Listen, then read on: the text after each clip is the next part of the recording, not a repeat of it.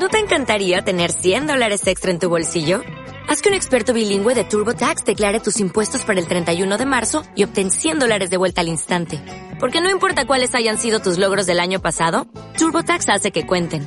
Obtén 100 dólares de vuelta y tus impuestos con 100% de precisión. Solo con Intuit TurboTax.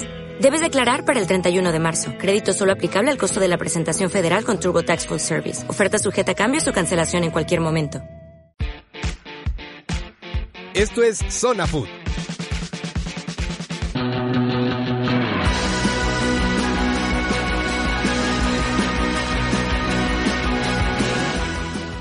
Hola, ¿qué tal? Estamos en esta quinta emisión de Zona Food, recordándoles que nos pueden escuchar a través de Zona Food Radio en eh, Facebook y también nos pueden encontrar en iTunes como Zona Food por si quieren escuchar nuestros demás programas.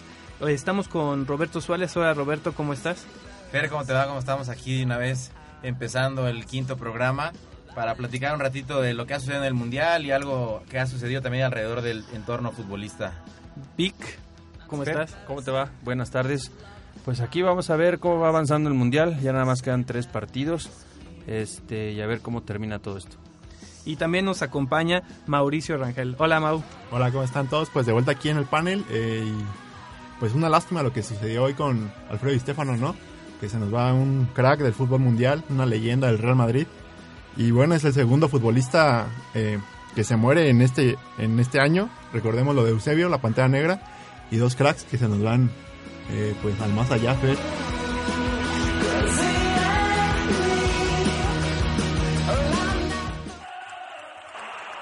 Los equipos están en la cancha, los locutores en cabina y arrancamos la transmisión. Esto es Zona Food.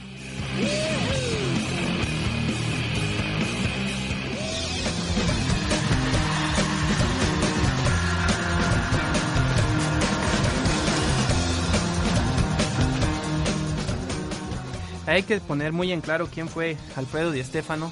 Fue el primer gran crack del fútbol para que después apareciera Pelé, Johan Cruyff, Maradona. Muere a los 88 años por un paro cardiorrespiratorio. Empezó su carrera en 1945 eh, jugando con el River Plate. También jugó con el Huracán de Argentina, ambos equipos. Jugó en el Deportivo Los Millonarios de Colombia y jugó por supuesto en el Real Madrid. En el Real Madrid eh, cabe destacar que tenía 20 años sin ser campeón de liga y el Barcelona era el, el equipo mandamás en aquel entonces.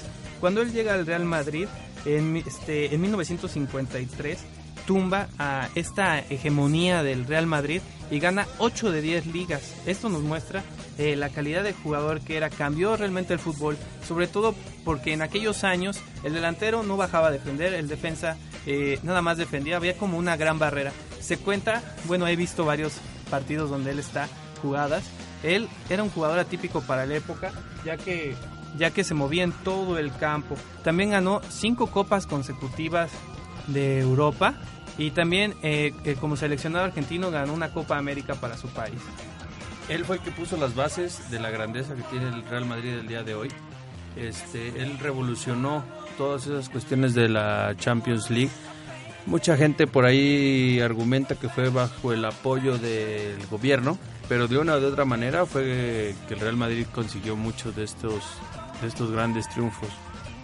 Sí, se dice que Real Madrid es primero con Santiago Santiago Bernabéu y luego es con, con Di con la saeta rubia. De hecho, hasta una película hace él, eh, actuando él, de ese, de ese calibre es Alfredo Di Stéfano para, para el Real Madrid. Y como datos que tenemos, nada más un momento, este, en 698 partidos mete 510 goles. O sea, fue realmente un crack del fútbol. Y un pasaje bastante sombrío que pocos recuerdan es cuando en un cuadrangular en Colombia llegan a sacarlo del mismo hotel donde se concentraba el Real Madrid y lo secuestran. Estuvo un par de días secuestrado y después de su liberación jugó un partido del, del mismo cuadrangular contra un equipo colombiano Y ganan el y cuadrangular. ganó en el cuadrangular con Di Stéfano, que pues ya lo que quería él era regresarse a Madrid, ¿no? Donde Y, su familia y estaba muy- regresando, regresando a Madrid es que confiesa que los mismos policías que lo liberaron son los mismos policías que lo tenían detenido. Parece que fuera México, ¿no?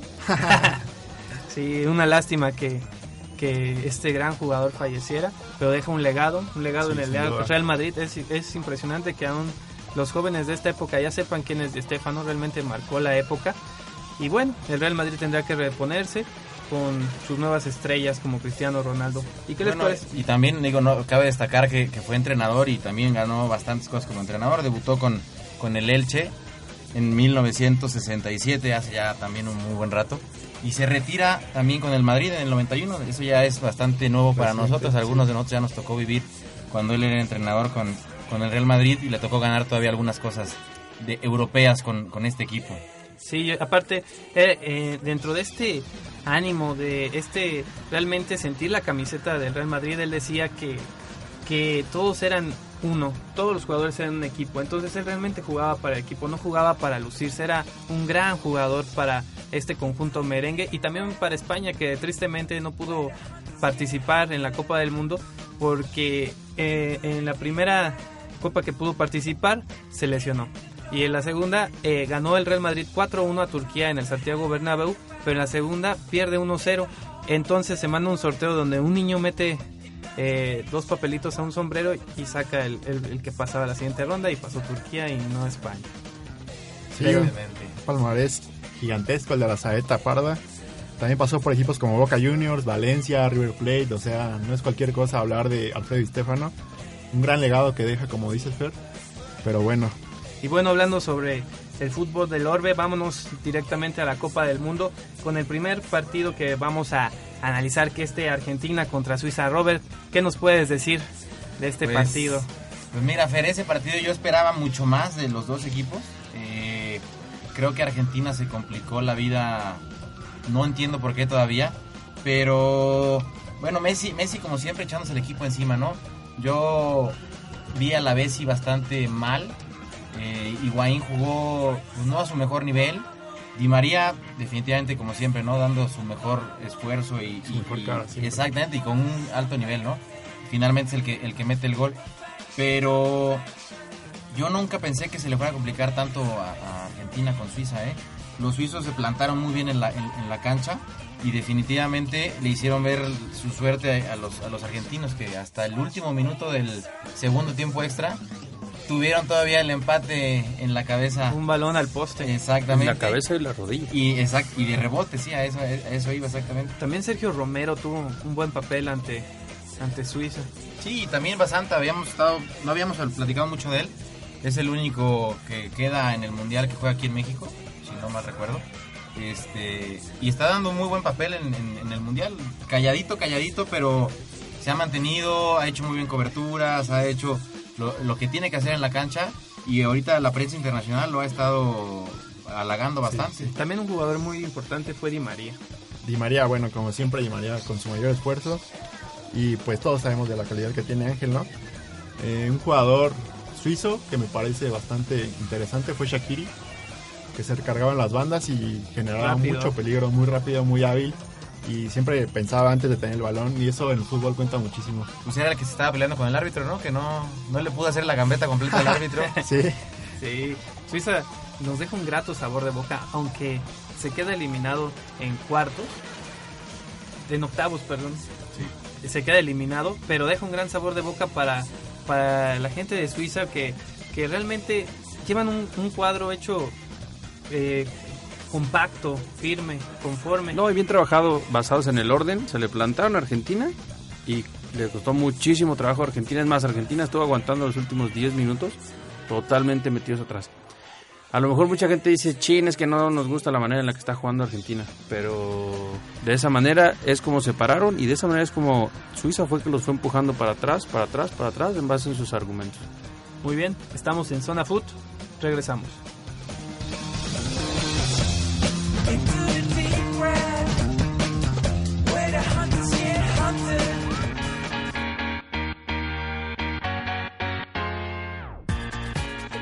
Estamos de vuelta aquí en Zona Food, recordándoles que nos escuchen en Zona Food Radio a través de UBAC Radio o también por Tuning. Y recordarles que nos acompañen en la página de Facebook de fanpage Zona Food Radio. Pero bueno, vamos aquí a continuar platicando de este mundial que nos ha dejado muy, muy buenos recuerdos y muy buenas historias. Sobre todo también de este partido que yo la verdad sí tenía mucha expectativa. Estuvo muy bueno del Bélgica-Estados Unidos ¿Qué opinan? ¿Qué, ¿Qué vieron en este partido fuera de lo normal? Pues un Bélgica muy atrás, ¿no? Un Bélgica que, que empezó, digo, un Bélgica, un Estados Unidos muy atrás, perdón. Este, no sé por qué fue esta propuesta tan defensiva por parte de los Estados Unidos. Me parece que tenía un poco más para pelearle a Bélgica, para tenerlo un poco más contra la pared. ¿O tú qué crees, Mau? Pues te lo resumo en una estadística, Fer. 10 38 tiros de los belgas contra 14 de los gringos. Eh, Tim Howard hace su récord, hace 16 paradas en un mismo partido de Copa del Mundo, con lo que impone eh, el, nuevo récord, este, exactamente. Y bueno, 19 tiros de esquina, la Y- posesión. Y, y de qué manera, ¿eh? No, Sí. no fue cualquier, cualquier atajada que hizo el Team No, no, o sea, realmente salvó a Estados Unidos de una goleada histórica. Por arriba, por 19- abajo. Desde 1954 el récord que estaba antes. Sí, digo, eso O como sea, estadística. Y aparte que era otro tipo de fútbol, no el fútbol de ahora que es mucho más cerrado, mucho más competitivo, más exigente. Sí, claro, exactamente. Me parece que el resultado se quedó corto, ¿no? Después de ver todas las estadísticas eh, que nos presenta la FIFA en su página oficial. Eh, bueno, pues los belgas dominando de principio a fin. Hazard eh, apareció, pero no tanto como yo lo esperaba, la verdad. Lo- Mira, sí, yo, yo ahí a, a Bélgica, yo esperé y esperé que saliera el Bélgica que, que todos esperábamos, ¿no? Que todos los chavitos, este, De Bruyne, Hazard, este, Lukaku, digo, dieron muy buenos partidos, pero, pero yo siento que les faltó estar como equipo. Sí, sí. Eh, de repente tenían explosividad alguno, Lukaku, De Bruyne, este, Hazard, pero nunca los vi que realmente se conjuntaran, que jugaran en bloques. No, no, no, o sea, realmente, digo, a pesar de que a Estados Unidos le hubieran podido golear, como les decía históricamente, un 5-0, 6-0, si no fuera por Tim Howard, eh, Bélgica y yo en todo el mundial no logré ver que se conjuntaran como un verdadero equipo. Algo que le ha venido pasando a Argentina en los mundiales anteriores y este pues ahí va más o menos, ¿no? Pero bueno, Estados Unidos, pues, a mi manera de ver, en cierta manera decepcionante en, en el tema de fútbol. Pero en el tema atlético y físico son... Son las bestias. Yo creo que no hay nadie en el, en el mundo que tenga la, la capacidad física atlética de ellos. No, sí. Los Bueno. alemanes. Los, ningún alemán después de 90 minutos en el clima de Brasil te juega al segundo tiempo extra como lo jugó Estados Te Unidos. lo dan. Te lo garantizo que los alemanes en semifinales se van a tiempos extra. Y te dan lo mismo que Estados Unidos sin ninguna bronca. Contra Francia no lo demostraron. Van a Ahorita poder, platicar van a poder, ellos. van a poder compensar su actividad física junto con su fuerza mental. Pero te puedo apostar que Alemania te puede dar lo mismo que Estados Unidos a nivel físico y mental. Yo realmente lo dudo por el tema de- del clima. Porque contra Francia se ve mal, que ahorita platicaremos de eso. Pero si recuerdan en Estados Unidos, Bélgica, en- el, gol, se- el primer gol de los Estados Unidos entra al minuto del segundo tiempo extra, como al minuto 4 o 5. Y estuvieron a nada de meter dos goles por Hubiera sido físico. totalmente otro resultado también si la propuesta de Estados Unidos hubiera sido diferente. Desde el inicio, claro. Porque Pero- hubiera acorralado a Bélgica que también acosó un poco esta este clima que los fatiga a los jugadores. Me parece que eh, yo destacaría a Fellaini por parte de los, Fellaini, sí, de los belgas belga. que jugó bastante bien durante todo el mundial. Y Witzel con una gran recuperación en medio campo, ¿no? Me parece que ahí vino a ser factor la poca experiencia de los belgas, con un promedio de edad bastante bajo. Sí, Que exactamente. se les viene el partido encima al final de los tiempos extras. Estuvieron muy cerca de, de empatarlo y de perderlo.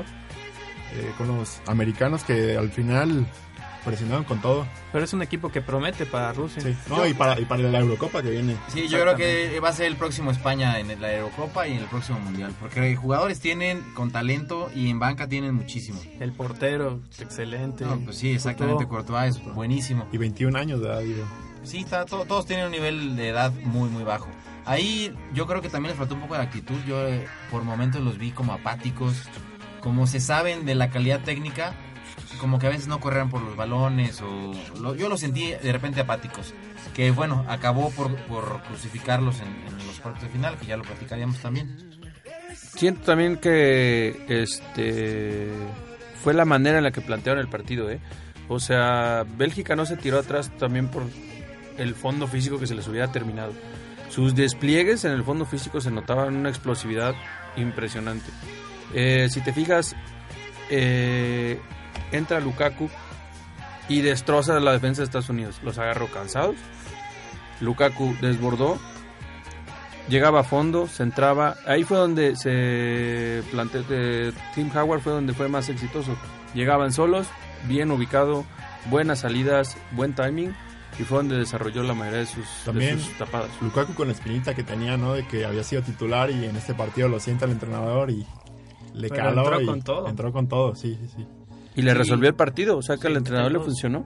Exactamente. Y el 11 de los belgas es un cuadro con mucha clase, con mucha categoría, pero no tienen recambios como para solventar los marcadores. Por ejemplo, iban ganando 2-0 y no hay por ahí un contención, Sí, un volante que te dé un buen manejo de partido. Sí, a lo mejor les faltan algunas posiciones, pero, pero recambios, si te fijas, por ejemplo, en ese partido, Mertens entró de cambio y había sido titular en los demás partidos. De Bruyne lo metieron de titular y en los anteriores había sido este banca. Lo que dijo ahorita Víctor, Lukaku estaba en la banca. Pero estamos hablando de jugadores que juegan de medio campo hacia arriba. Exactamente. Pero no de medio campo hacia atrás. Pues bueno, Fellaini en los primeros partidos había sido banca y él es medio. Entonces, digo, la verdad, recambios sí tienen, pero lo que yo creo que les falta más es la experiencia. Pero no tiene la experiencia, edad, exactamente. O sea, no, no tiene alguien que te diga, a ver, para el balón, baja el ritmo al partido, córtale el juego mediante toque, toque, toque al rival y no lo dejes que te esté llegando, llegando, llegando. Bajarle el vértigo. O sea, son jugadores que tienen demasiado vértigo. Agarran la pelota y quieren llegar a meter el gol. Quieren ganar el partido 3-0, 4-0. Pero si eso hacen ahorita en su primer mundial, ¿qué No, van a hacer ya con la experiencia? O sea, estos jugadores ya En primera le van a bajar el ritmo, te lo puedo apostar que no van a seguir jugando a la misma velocidad porque es imposible. van a ser un hueso bastante duro de, de vencer. Y yo, por ejemplo, ahí no vimos nunca jugar a Januzaj, que él juega en el Manchester United. Y es un jugadorazo, pero es un chavito como de 19 años, si no me recuerdo. Bueno, no cumple ni los 80 partidos en primera división. Exactamente, pero es un tipo que te va a desequilibrar totalmente la media cancha en el momento que entre. Yo esperaba y tenía muchas ganas de verlo jugar. En el Manchester lo he visto varias veces. Por desgracia no jugó en el Mundial. Pero digo, cambios tiene Bélgica y de sobra. O sea, ponte a analizar todos los suplentes. Thomas Vermalen, pues es buenísimo y tampoco casi estuvo jugando. Entonces, banca y jugadores tiene Bélgica para la Eurocopa, el Mundial, la otra Eurocopa y el otro Mundial sin ningún problema. ¿eh? Hasta Qatar vamos a seguir hablando de Bélgica porque sí es una generación única en ese, Dorada, en ese sí. país. Yo verdad. solamente agregaría dos o tres jugadores a la defensa para que pudiera complementar y hacer ya un círculo completo. Estamos en Zona Food, regresamos.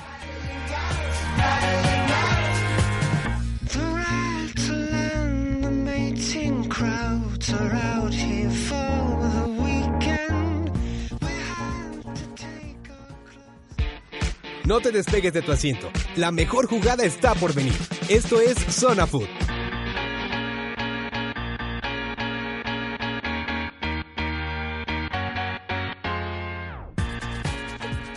Y estamos de vuelta en Zona Food, recordándoles que nos pueden visitar en la página de Facebook como Zona Food Radio o escucharnos en iTunes como Zona Food.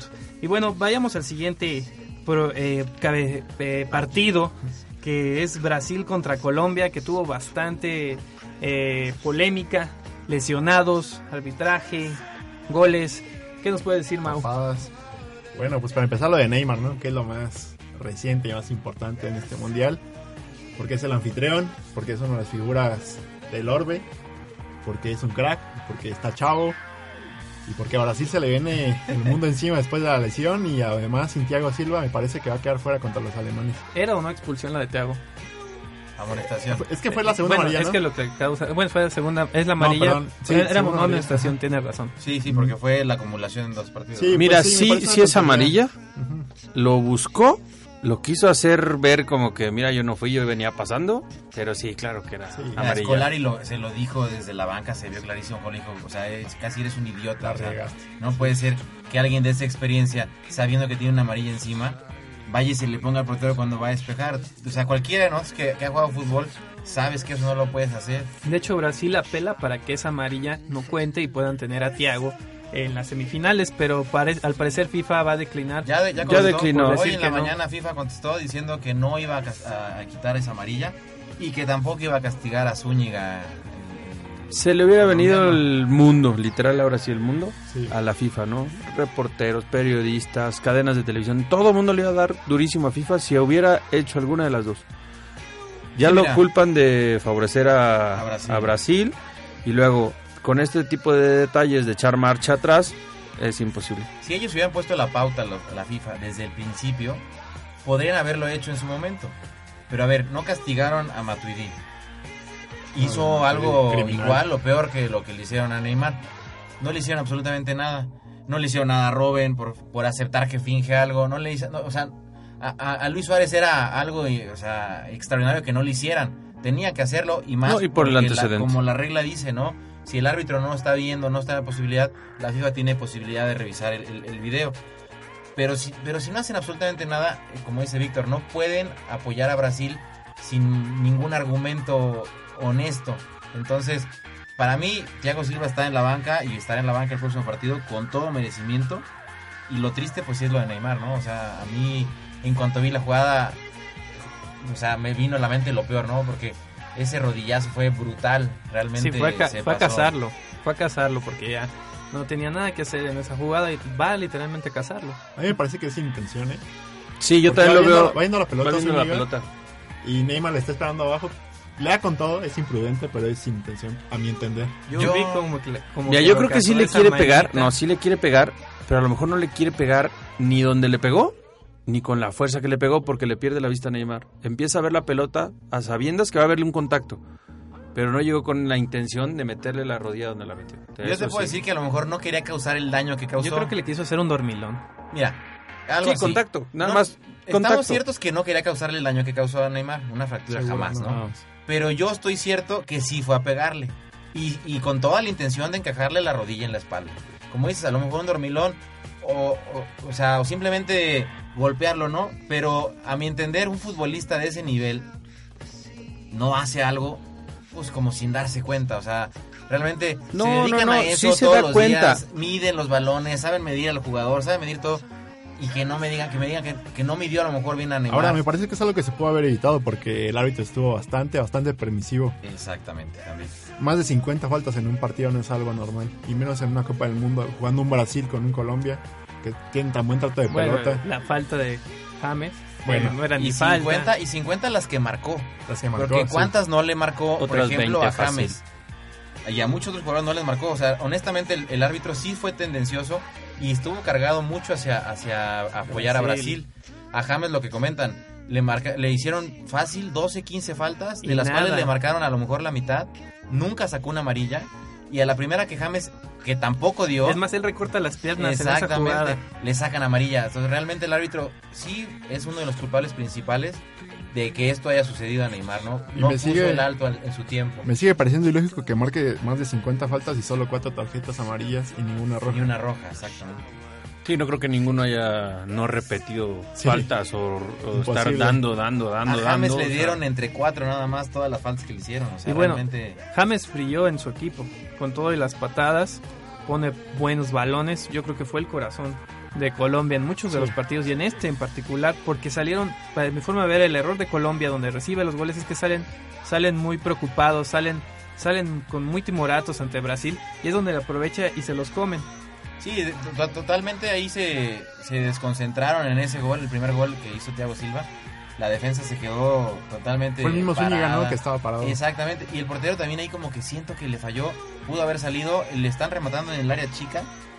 Creo que entraron un poco de mie- con miedo y desconcentrados en ese partido. Y Vic, tú que eres especialista, ¿el segundo gol fue culpa del portero o no? No, Definitivamente no. no, Para mí no, sí, yo no, creo no. que pudo haber dado un pasito más, ¿no? Dio un No, paso, dio da- un no- paso. No, un mini brinco. No, dio un paso. Te engaña pero- un poco la toma. Realmente eh, hay una toma donde pareciera que su mano queda a Toca. la altura de la pelota. De hecho, la rosa. Pero no, eso ya es cuando pegó en la red. O sea, ya bajó un metro y medio más atrás la bola. o Pero sea, sí rosa el balón el portero. Por eso. Sí, sí, sí. O sea, y la toma Pero termina pegando y se ve la bola hasta más abajo de la mano. ¿Sabes cuál es el problema? En la repetición se ve como el portero está viendo entre la barrera a ver si logra ver hacia dónde sale el balón. El balón él lo ve cuando ya no lo, ya lo tiene a la mitad de la distancia de lo que era la distancia real. Porque se abren los brasileños también. tu entrenador de porteros te dice que si no ves la bola pasar, te quedes pegado a tu poste.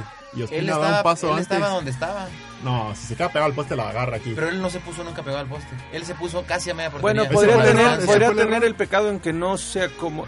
ah, puso su barrera muy al centro, eso sí. Si la ha recargado tantito a la derecha y él se recarga hacia el lado por donde entró, sí le llega el balón. Sí, le llega. Probablemente sí. También la famosa bola seca que tienen los brasileños, ¿no? La- Pero- esa forma de pegar a la pelota. Es que ese golpe, eh, o sea, David Luis tiene un muy buen golpeo de balón. Y la verdad, el balón hace un extraño. Cuando sale de la barrera, que lo alcanza a ver el portero, el, el balón llevaba una trayectoria y es donde empieza a quebrar. Entonces, Exacto. el portero realmente, yo digo que no tiene la culpa. A lo mejor un poquito en técnica a la hora de parar todo, como dice Víctor, la barrera y él, pero yo creo que no tiene la culpa. Yo creo que sí le faltó dar ese pasito. He visto la jugada varias veces y veo que es que él apenas da como un brinquito, o sea, no da ni un paso para Son saltar. segundos, son Y la segundos. Bueno, otra, claro, y la sí, otra también sí. el balón sube mucho. Sí, baja. da es el efecto. Es el quiebra, efecto o sea, brasileño. quiebra hacia afuera, exactamente. Es que o ves sea, el balón volando y va completamente fijo sin ninguna comba y esto te dificulta porque Y no se va sabes y se va alejando el portero. Pues de hecho, el Brazuca ha mejorado en comparación a hace cuatro años del balón. No, nada que ver.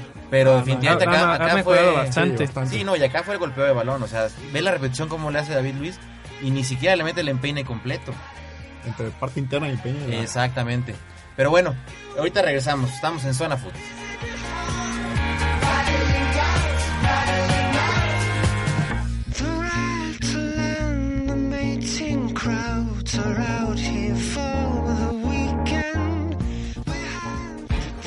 Ya estamos de vuelta. Esto es Zona Food.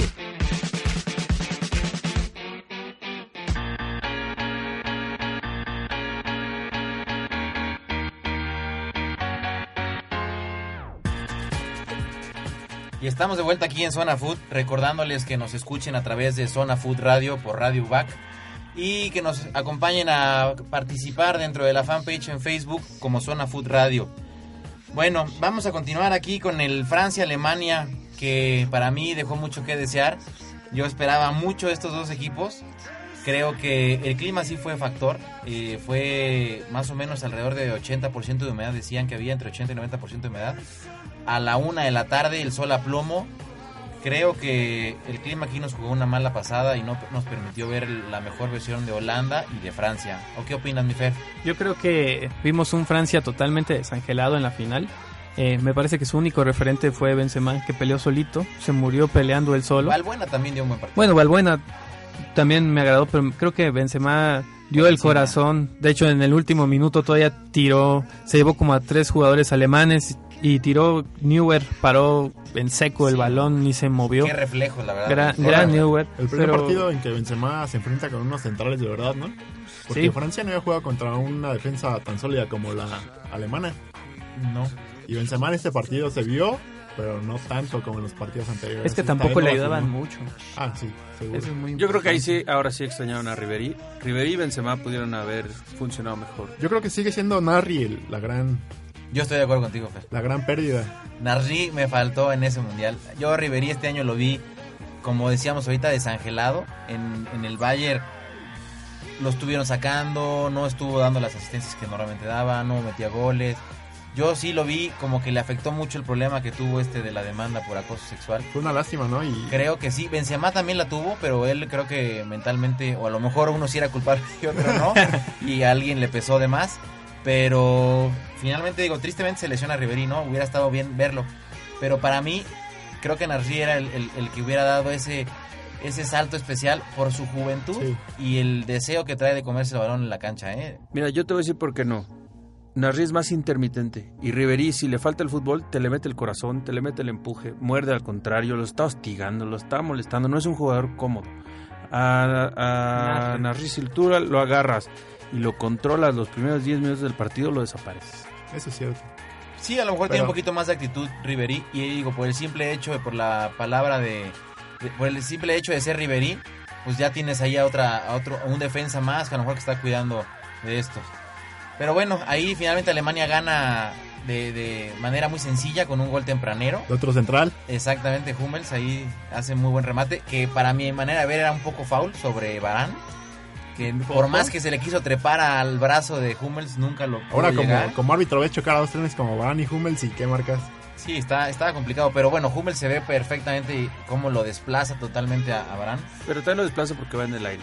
Sí, Sí, bueno, pero el brazo se ve perfectamente cómo lo saca de la jugada. Pudo haber marcado falta. Exactamente. Si la marca nadie se enoja. y si no la marca nadie se enoja. Si la marcan sí podemos estar no, hablando porque de que fue tampoco hubo bronca, o sea, no se hubo la polémica No, no de la bronca, falta. pero, pero estamos hablando de que fue foul. Pero, Pero- bueno, finalmente yo creo que ahí Alemania tuvo para matar y, y no lo hizo. Y Francia nos dejó mucho que desear. Esperemos que Alemania en, la, en las semifinales sí dé más de, de qué hablar. Y bueno, ¿cómo viste a los argentinos, Vic? Argentina bien, eh, un poquito de faltos de juego de conjunto.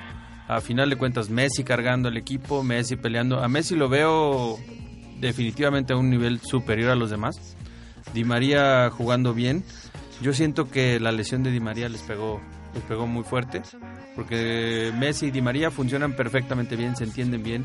A pesar de que juegan en equipos ¿Sabes qué me gustó? de polos opuestos. Vic, que recuper- siento que están recuperando a Higuaín. Ese gol que mete y aparte Higuaín eh, empieza a hacer ese como salvavidas del equipo, ese oxígeno que necesitan para salir. Hace dos o tres jugadas a los belgas en el medio campo llevándoselos, parando, de- deteniendo la pelota y le da un poquito de aire a Messi para que salga y a los demás argentinos para que se muevan tantito y no estén tan atrás como había estado jugando eh, Argentina. Sí creo que va a ser una falta enorme eh, el. Fideo Di María.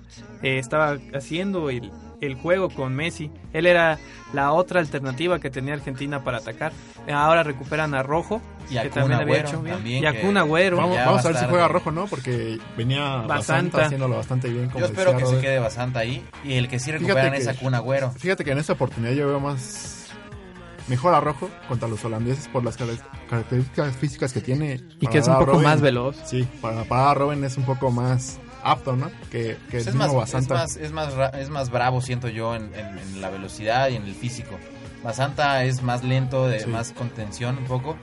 Pero yo creo que sí, Rojo, en ese lado, por ese lado que habla, sí sería mejor que estuviera sí.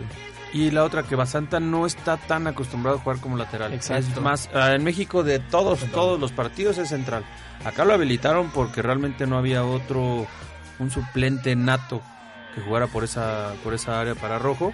Pero lo ha estado haciendo bien. Pero Y volvemos al definitivamente eterno Rojo... tema de los argentinos, ¿no? De medio campo para adelante excelsos y de la contención para abajo se nos caen mucho.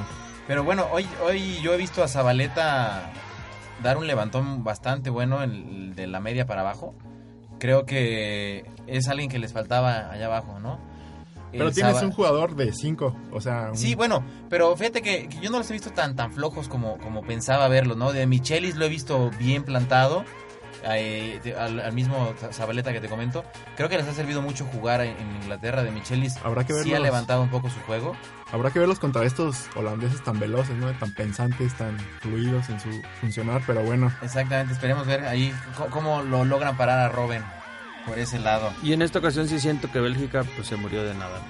es mi experiencia. Así es. Totalmente. Sí, no, no hablamos absolutamente nada ahorita de Bélgica, pero bueno, creo que la, la juventud les pasó cara la, la factura ahí a los De hecho, Messi los tiene una pelota en el último minuto en un, Courtois. en un contra Courtois, en un tú por tú, y se la gana Courtois. ¿Para dónde? De hecho, siete- en, la, en la campaña son siete veces que se encuentran en este año y siete veces que le gana Courtois a Messi que no le Por eso lo festejó tanto el, el El- joven exactamente. belga, sí. Yo por eso les decía que Courtois era de los, de los buenos ahí. Y Holanda-Costa Rica también se, se enfrentaron en cuartos de final, Fer. Los holandeses que parecían muy superiores y lo fueron, pero no pudieron con el gran portero que es Keylor Navas. Yo creo que Costa Rica cumple de sobra. Hace historia, muestra, pues empezó en el grupo de la muerte.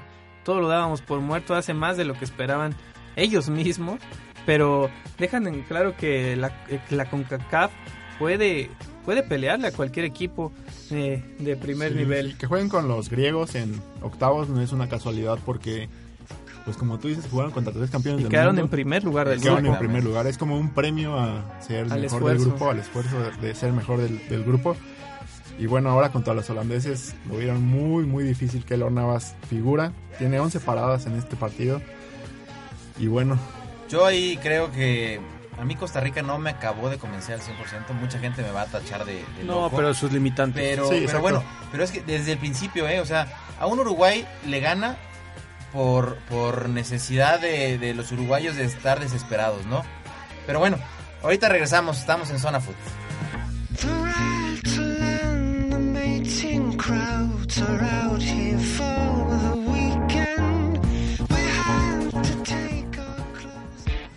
No te despegues de tu asiento. La mejor jugada está por venir. Esto es Zona Food.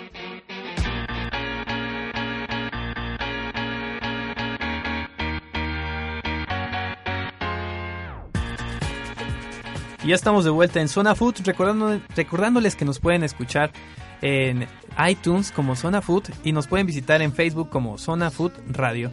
Y bueno, ¿qué les pareció este cambio de Bangal de meter al portero Tim Krul en el minuto 120 para atajar penales. Yo creo que ahí fue una estrategia doble, ¿no? Probablemente sí lo habían trabajado muy bien en los penales a, Tim Cruz, pero yo creo que fue más el factor psicológico con el que jugó Luis Vangal, que se me hace una manera muy inteligente de hacerlo.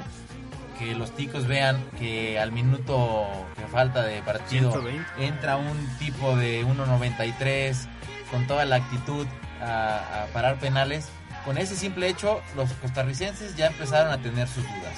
Luego, si a eso le sumas que cuando están parados para tirar los penales, se les acerca el Team Krul y los empieza como a retar, a decirles yo ya sé dónde está el balón. Eso no se puede, eso es- debe ser El, tarjeta. el árbitro y los jugadores ticos Falta de personalidad del árbitro. dejaron ver No, su- porque pero los realmente jugadores no, también no los insultó, simplemente se les acercaba y les decía, yo ya sé a dónde vas.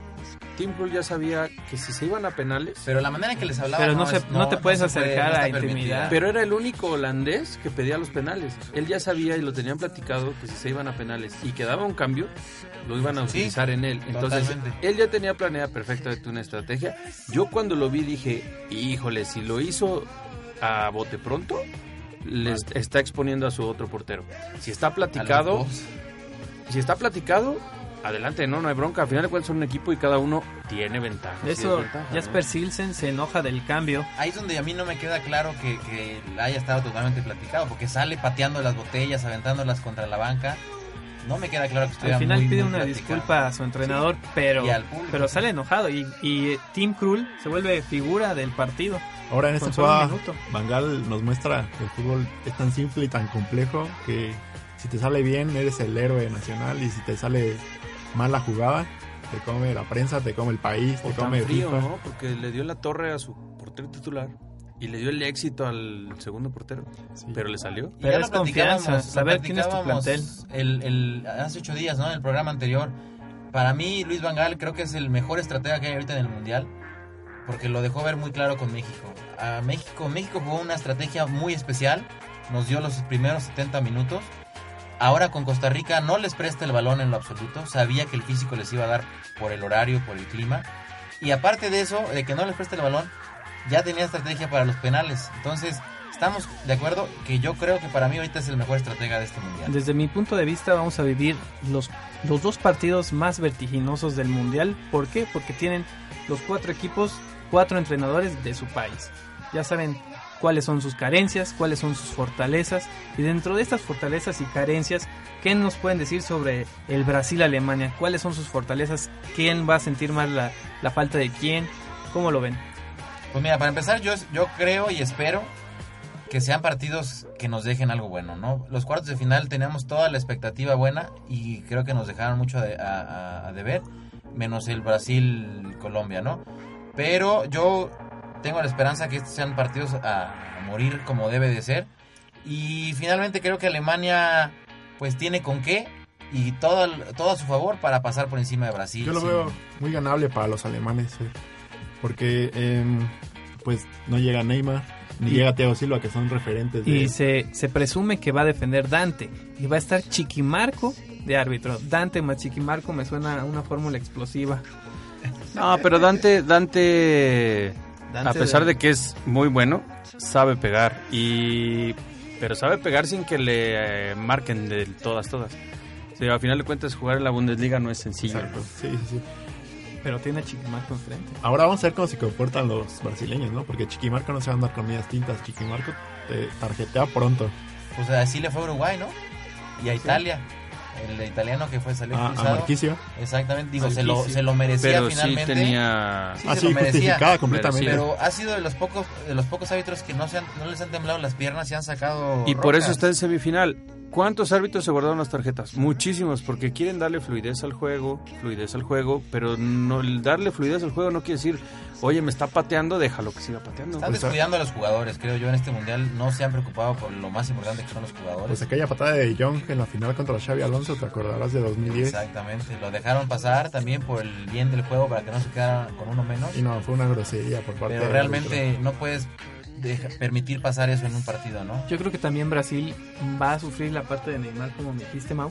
Pero puede ganar metiendo a William. Porque William es muy rápido. Y los, bras- y los alemanes no tienen tanta, tanta velocidad en, Pues ahí en tienes la a Lam. No, Philip Lam sí es muy Philip rápido. Lam es rapidísimo. Pero William juega en eh, ambas bandas. Lo han cambiado de ambas bandas. O sea, es un jugador que puede ser funcional por donde sienta eh, Escolari que tiene más facilidad de entrar su jugador. Si se lo mueven, Van Tiger lo va a estar persiguiendo. Porque Y Tiger está libre. Exactamente. Yo, mira, yo honestamente yo creo que, que Alemania es el equipo que línea por línea es el más fuerte de todo el mundial. Más que Holanda, más que Argentina y más que Brasil. Y el La factor verdad. clima no les hará Pues daño a a los las 5 alemanes. de la tarde, Sí, hora, pusieron- brasileña. Realmente no es ya un, un horario tan pesado. El horario pesado para ellos, para los alemanes con- contra Francia, Es el de las tres de o la los tarde. holandeses, era el de la 1 de la tarde, hora de Alemania. Era 11 de México aquí. Pero van a jugar hasta las 5 de la tarde. El sol se empieza a poner ya a Cinco, media seis. hora después de, de que inicie el partido. El clima baja un poco, la temperatura no es tan alta. Y bueno, la humedad sí puede ser factor, pero mientras no tengas el sol a plomo encima de ti, yo creo que eso les ayuda ¿eh? bastante. ¿Y les parece que la tribuna juega un papel importante en este mundial? Y me parece que no. Para los alemanes no. Los alemanes, Para la nadie. mentalidad que tiene... Mira, a lo mejor si estuvieras, estuvieras enfrente a, a los holandeses lo sufrieron y ellos mismos lo dijeron.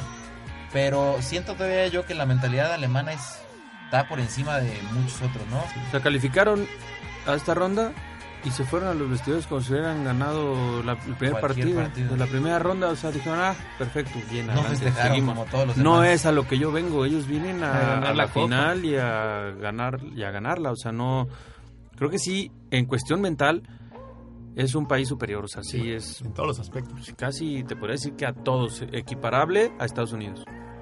Sí, definitivamente. Lo que comentamos al principio. Estados Unidos y Alemania.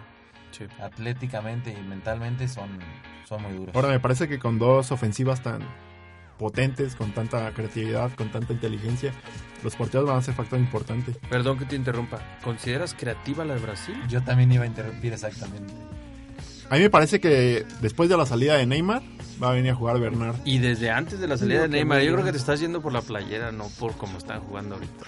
Brasil para mí, y lo comenté en los primeros programas, es el equipo más flojo de los últimos 50 o 60 años de las selecciones Sí, brasileñas. no, sin duda, pero, ¿eh? pero tienen potencial de medio campo para adelante. O sea, no es cualquier cosa enfrentar a Brasil. Pues por lo que tú quieras, por la playera. ser- no por ser sede y por la playera, pero honestamente, vámonos nombre por nombre y yo creo que no, no hay más, no hay más ahí. ¿Qué les parece si nos vamos a un corte y regresamos? Esto es Zona Food.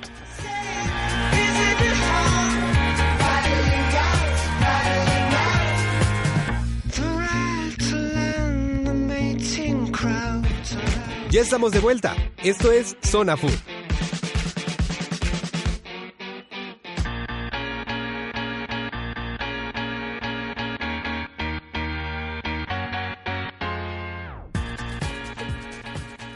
Y estamos de vuelta aquí en Zona Food, recordándoles que nos visiten en la página de Facebook, nuestra fanpage, Zona Food Radio, nos dejen sus comentarios del programa y participen con nosotros de las encuestas que les hacemos. Y también no olviden descargar nuestro podcast del programa Zona Food en iTunes, que lo encuentran así como Zona Food, para que también puedan acompañarnos en este gran proyecto que tenemos. Pero bueno, vamos aquí a terminar de platicar del Brasil, Alemania, qué nos espera y que cada quien dé sus pronósticos de estos, de esto, de este partido. A ver, mi Vic, ¿qué, qué, qué ves para terminar de ese partido? Híjole, creo que ahora sí ya está muy cerrado. Yo creo con con las reservas necesarias, yo creo que se mete Alemania a la final. ¿Tú crees de plano que sí? Sí. Marcador. 2-1. 2-1 gana Alemania. Yo sí te firmo un 2-0 para los alemanes. Veo a unos brasileños bastante parchados ahora con lo de Neymar y Thiago Silva. Y los alemanes pues no te regalan nada. Yo creo que va a quedar 1-1 en tiempo regular. Se van a ir a los tiempos extra. Van a llegar a los penales y va a ganar Brasil. Híjole, eso sí está muy complicado. Yo honestamente también creo que gana Alemania en tiempo extra quizá. Me atrevo a pensar que es más en tiempo regular. Pero definitivamente yo creo que Brasil no tiene nada con qué pelearle a, a Alemania. Y menos con, sus, con los jugadores que están faltando. Con todos sus jugadores me atrevo a decir todavía que Alemania es superior y que tendría que ganar. Pero con estas dos grandes estrellas que les van a hacer falta, definitivamente no creo que tenga nada que hacer Brasil. Sí, el árbitro no es Factor. factor, exactamente. Pero bueno, vamos a hablar de esta última, de otra semifinal, Holanda-Argentina, que también creo y espero que nos den un, un gran juego y salga de ahí el equipo que realmente se lo merezca, ¿no? Porque muchos han, han salido sin proponer mucho y han ganado, pero yo honestamente aquí me inclino hacia los argentinos por esta, esta semifinal. Yo creo que Holanda me, me ha dejado un poco decepcionado con su fútbol. México, lo que pasó con México, bueno, es muy triste, lo que ya sabemos. Día 7. Día 7, no fue No era penal. touchdown. Este, pero creo que México y Costa Rica le mostraron a Argentina el camino por donde se le puede atacar a Holanda. Me parece que en este partido las bases, las claves para que haya un partido equilibrado son las contenciones, ¿no? Que van a tener que venir muy pegadas a los centrales, porque si no se va a abrir mucho el partido. Bruno Martins. Bruno Martins, que ha venido jugando en lugar de Nigel de Jong, que no lo ha hecho tan bien, la verdad, Martins.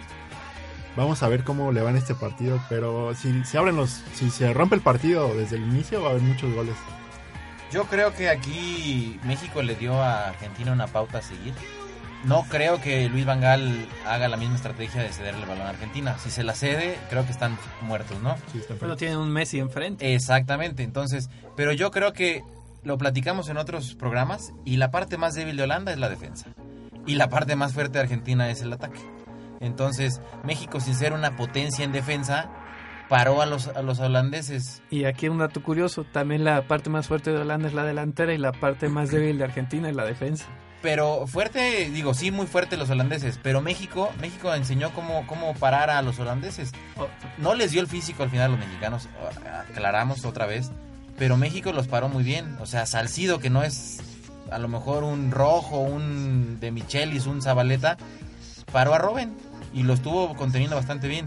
Yo creo que aquí, y espero la verdad, que Argentina le pegue un buen baile a Holanda. Bueno, esa es la parte que te vengo diciendo de los contenciones, ¿no? Porque Bruno Martins, si se llevan a Bruno Sí. Martins, eh, Argentina Cuando- tiene mucho para meter gol. cuando hacen correr un contención contra su portería, la defensa está liquidada. Porque... Y ahí es especialista Messi. O sea, Messi a Sí, todos exacto. los pone a correr en contra de su Y Bruno Martins es un defensa central habilitado, Habilitado como de medio de contención. Entonces vamos a ver cómo le vaya a los, a los holandeses. Y Mascherano del otro lado es, eh, Es bravísimo. es bravísimo. Va a traer a, a Robin a puntas, Sí, sí, sí. pies, pero a todo lo que dan, ¿eh? O sea, realmente ahí sí va a estar un encuentro muy, muy fuerte. Y más porque se lo va a estar topando de frente. Robin corre la banda y a todas corre el centro. Y al centro lo va a estar esperando Mascherano. Mascherano. Mira, entre Zabaleta y Mascherano yo creo que van a parar a Robin. Vamos a ver también cómo lo toma Rojo si se cambia de banda, ¿no? Sí, Porque. Rojo es más inexperiencia, eh, un jugador más chavo. Tomando en cuenta que entre Rojo, ¿eh? Porque probablemente dejen a Bazán. Sí, tomando en cuenta que, te- que entra Rojo, pero me parece más apto, como te decía, para parar a Robin. Pero Y- otro, otro punto clave de Holanda es Snyder. ¿Quién va a Snyder. parar Snyder? Snyder también es una opción extra para Holanda. Schneider va a estar pasando por donde pasa Messi. Y Messi no lo va a agarrar. Eso me queda claro. Jamás. Mascherano. Sí. ¿Y quién va a parar a Di María? Di María no María va a no va a jugar. jugar. No, Está lesionado. Di María está totalmente fuera. Gracias a Dios lo que decíamos hace rato, regrese el Kun. Que él también no es alguien que, que pueda, que lo puedan eh, olvidar, lo puedan ignorar. O sea, realmente es un jugador que sí desequilibra y hace diferencia. No al nivel de Di María, No. pero sí es un jugador totalmente desequilibrante. A mí me venía pareciendo Di María el mejor jugador de Argentina. Para mí mejor que Messi en este Mm. mundial. Ponle no Más mejor, pero... No creo Pues, que o sea, mejor que Messi. a manera de Lo que pasa es que sí le actuación. más atención a Messi. O sea, eso sí es cierto. O sea, Y le dejaba más libre a Di María. Exacto. Pero, pero Messi, o sea, el gol, el gol de Di María, gracias a quién fue. A Una pase de jugada que, Messi. pero no fue un pase, no, fue una jugada que Di María, que, que Messi logró hacer. O sea, Messi, estamos viendo que le caen tres jugadores. ¿Cuándo habías visto que le caían tres jugadores? Y ni siquiera se le escalonan para que se los pueda llevar de uno por uno. le caen dos de trancazo y el otro en cuanto brinca le cayó encima. O sea, realmente Messi lo tienen al pobre cuate fundido y aún así ha destacado. Yo veo entonces sin Di María a los argentinos muy débiles. Y yo creo que Holanda se mete y toma tu América para los americanos, ¿no? Una final europea en Brasil. Eso Alemania, Holanda. crudo, ¿eh? No creo, eh, yo voy más a que se repite la de Italia 91, Argentina, Alemania. Y Estaría buenísimo. Y ahora sí, Y otra vez Chiquimarco en lugar de Codesal. nunca En aquella- en aquella no, final. No, no, es, No es- puede ya le dieron, no puede repetir. Ya, ya le dieron la semifinal. Nunca se ha visto que un árbitro que pite la semifinal vaya a la final. va a salir de, de los octavos. Pues si se diera final. esa final que comentas, Vic, sería Maradona y Messi, los dos últimos grandes referentes con M de Argentina, aunque creo que aquel Argentina Maradona no del, pudo no- ganar. del 90 no, no pudo ganar. Tenía un mejor portero como Goicoechea. No, bueno, era, el Era mejor un, portero de- un gran de portero. Era. Ahora Romero no creo que esté tan a ese nivel. Tiene buen nivel, pero no, no, no, No, ni pero cerca. comparado contra Neuer, Neuer aparte que es un excelente atajador, es tu tercer líbero. Exactamente. Con Es, los pies es eh, es un portero atípico alemán, un, un líbero realmente Parece ha, ha Jorge ayudado mucho Campos. a la defensa alemana. Sí, definitivamente sí sabe Sí. jugar muy bien el, el Neuer. La... Digo, aunque se echó aquel malabarismo que casi le cuesta Y, un gol. y lo resolvió, ¿viste? Muy bien, muy bien, definitivamente. No se puso sí. loco, agarró, le esperó, vámonos al cielo. Y ahora No en este partido, árbitro que le pita al anfitrión, árbitro que queda fuera para siempre del mundial, ¿no? Pues esperemos que no. Vamos Pronóstico. a a. Yo le voy a Argentina un 2-1. Pronóstico. Voy con Argentina también, 1-0. Yo estoy como hablando a 2-0. Yo digo que Argentina va a ganar igual hasta en penales. Si ganamos a los argentinos, Mau nos invita al desayuno a todos, ¿eh? Si ganamos los holandeses, Te invitamos todos, no te preocupes. desayuno, como y ceno gratis. Ah, bueno, esto fue todo por este programa. Síganos escuchando la próxima emisión. Este, recuerden escucharnos en iTunes, en Zona Food y también en, Facebook. Nos pueden visitar en Zona Food, Zona Food Back Radio. Esto es todo por esta emisión. Hasta la próxima.